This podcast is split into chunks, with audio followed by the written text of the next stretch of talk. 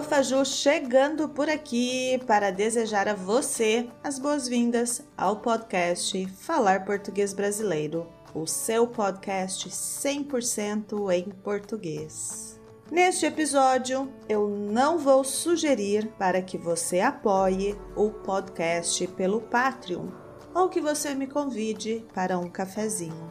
Nos episódios anteriores consta essas orientações.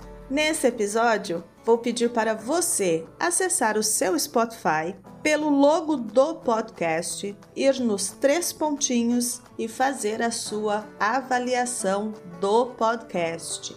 Eu acredito, pela quantidade de reproduções e a porcentagem de retenção de cada episódio, que o meu conteúdo é extremamente importante e interessante para você.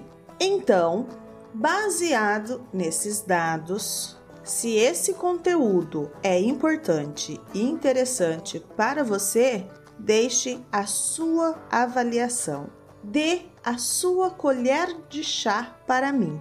É uma forma para eu saber que nem tudo é algoritmo ou estatística. E a expressão colher de chá é para ajudar alguém. Ajudem-me. CELP Brás está chegando. Meu curso preparatório está com a inscrição aberta. Você já sabe disso já sabe que farei uma reunião no sábado, dia 12, às 13 horas. Já sabe também que a prova do CELP será em maio e que você pode acessar a minha página para ter todas as informações que precisa. E ainda, caso tenha alguma dúvida, entre em contato pelo e-mail contato@falarportuguesbrasileiro.com.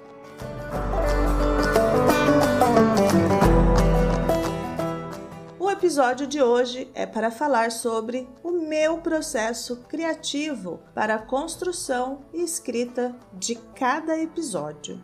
Às vezes, eu levo um chá de cadeira da minha própria mente. A expressão chá de cadeira é para dizer que levo muito tempo para definir mentalmente o tema e a sequência textual. Penso no tema, penso nas expressões, penso no roteiro, para o tema, tenho usado bastante as sugestões dos ouvintes pelo Instagram e os alunos. Felizmente, vocês estão lá para contribuírem com os temas. Falando em contribuição, neste caso, tem o mesmo sentido de sugestão. Esse tema é sugestão de um ouvinte e obrigada pela sugestão.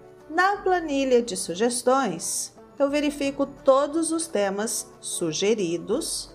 Após a verificação, eu seleciono aquele que as ideias brilharam no meu cérebro. Fico pensando sobre o tema durante uns dois ou três dias.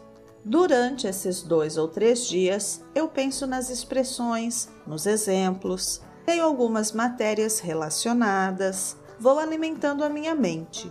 Às vezes dá certo, às vezes nem tanto.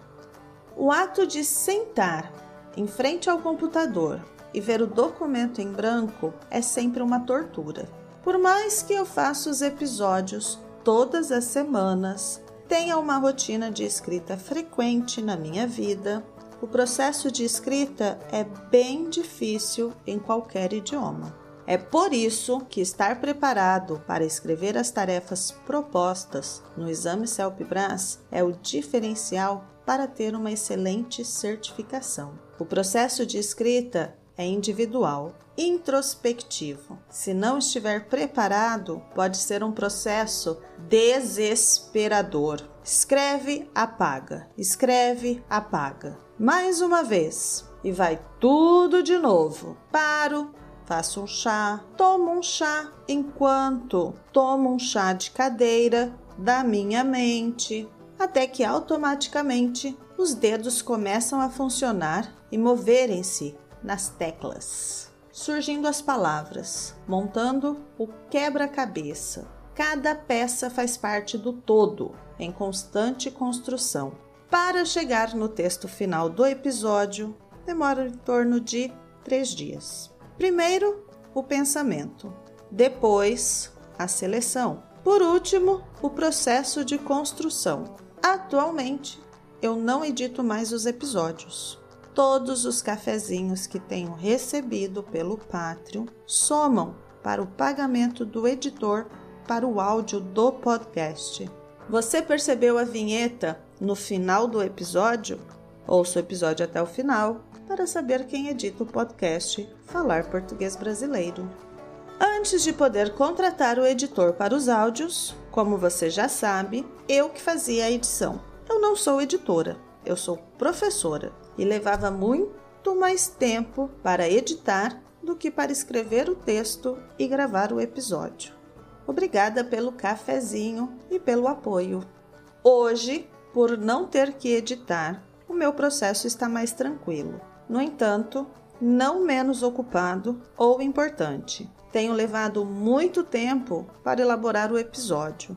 Ando um pouco sem motivação. O podcast é o meu conteúdo gratuito. Dedico o meu tempo e, por mais que o retorno seja no tempo que você dedicou a me ouvir, eu não sei se estou conseguindo me comunicar com você. O processo de criatividade para a escrita é interessante. As motivações e os estímulos devem ser externos. Seja o meu estímulo externo. Avalie o nosso podcast. Me motive a continuar produzindo este conteúdo gratuito para você. E por favor, não me deem um chá de cadeira. Combinado? Vou ficar por aqui. Aguardo o estímulo externo de vocês e nos vemos na reunião do CELP para aqueles que forem fazer o exame CELP-BRAS. Um abraço a todos e até o próximo!